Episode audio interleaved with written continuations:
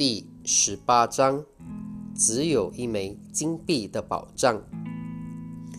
地形真的与手纹相符，手掌上的每个焦点、每条纹路的弯曲形状，都找得到交叉口以及弯曲的道路。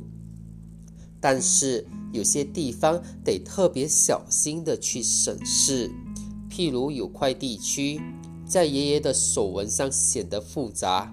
实地你看，真的到处都是小径、干涸的水塘和岔路。好在接下去是按照马蹄的手纹走，就简单多了。他们经过松树，往海的方向走去。透过散发出松香的枝干，已经可以看到蓝色的海水。也能听到波浪的澎湃声。如今爷爷只有大约六十米高，马蹄见他精神抖擞，很自信地走在前面，心想：也许去寻了这个宝，正是一种能使爷爷恢复原来身高的药吧。他们来到马蹄手掌被蚊子咬过的地方，坐下来休息。爷爷就在这里，对不对？马蹄问。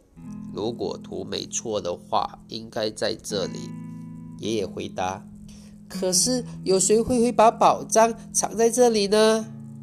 谁知道啊？土匪或者海盗吧。宝藏难道不会被人拿走了吗？也许主人忘了，或者已经沉落海底，但。也可能他不久就会回来。那么他自只有望着东叹息啦，因为宝物早被我们拿走喽。马蹄笑着说：“海风轻轻地吹着。”他们挖了大约半个钟头。马蹄很担心爷爷会掉进洞里，所以随时都警觉地注视着。突然。他们碰到一个硬邦邦的东西，一个覆满尘土、镶着金属边的木箱子。找到啦！马蹄边叫边帮爷爷打开箱子。箱子里面铺了绒布，但却什么都没有，只看见松树根穿过箱边的两个洞，而在里面生长。真可惜呀！马蹄坐在洞口说：“他并没有很失望，因为最有趣的经历是寻找的过程。”爷爷，海盗已经来过了，你以为呢？他问。“也许。”爷爷说，“但是他们把这个给留下了。”他把一个有西班牙国王头像的金币拿给马蹄。“咦，总比没有好呀。”马蹄说着，手中的金币在阳光下闪耀着光芒。你饿了吗？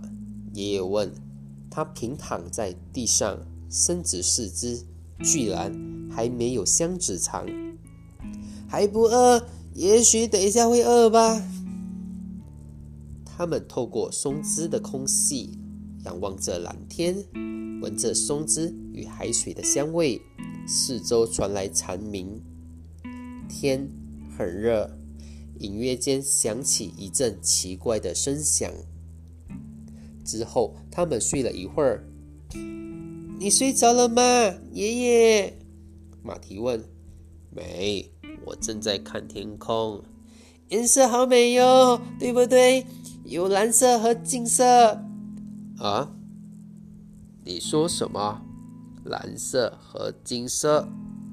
爷爷问。蓝色的天，金色的枝叶。马蹄说着，打了个哈欠。哦，原来金子都跑到那上面去了。爷满心欢喜地说：“跑到哪里去了？都跑到松树上面去了。树根呢，把金子吸进，让树长成了金色。这可是我生平见到的第一棵。”活生生的金子树啊！他们躺在地上欣赏这棵奇树，听着树枝间的刷刷风声，惊叹这一片片闪着金光的枝叶。之后，他们又睡了一会儿。